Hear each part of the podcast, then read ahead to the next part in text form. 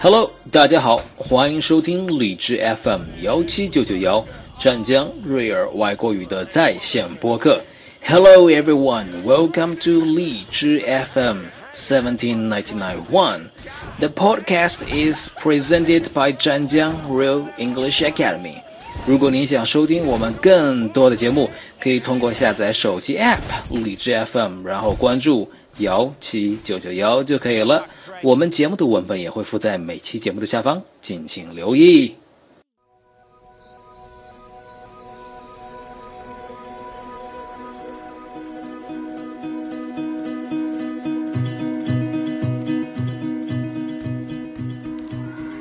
Hello everyone, my name is Linda. I'm 10 years old. Hi, my name is Grace. I'm 10 years old. Grace, do you like traveling? Yes, I do. We travel a lot on summer vacation. Traveling is fun, but it is important to learn the local customs. Yes, different countries have different customs. When you travel to other countries, please follow their customs. That's as the saying goes. When in Rome, do as the Romans do.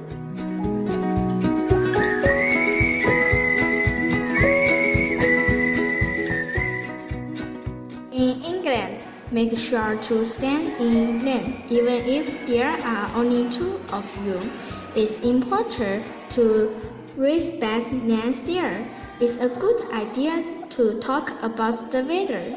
It's a favorite subject of conversation with the British. Very often, people who head to the United States forget to tip. It is usual to tip porters who help carry your bags, taxi drivers, and waiters. Waiter expect to get a 15% tip on the cost of your meal. Taxi driver expect the same amount.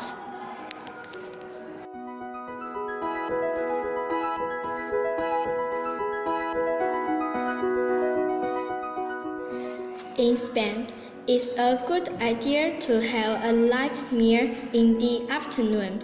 If someone invites you for dinner, people have dinner very late, and restaurants do not generally open until after 9 p.m. In Arab countries, men kiss one another on the cheek. Your host may welcome you with a kiss on both cheeks. It is polite of you to do the same.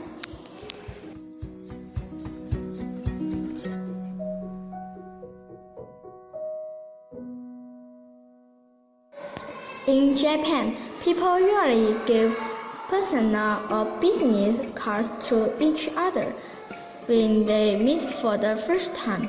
When a person gives you a card, don't it into your pocket. It right away. The person expects you to read it.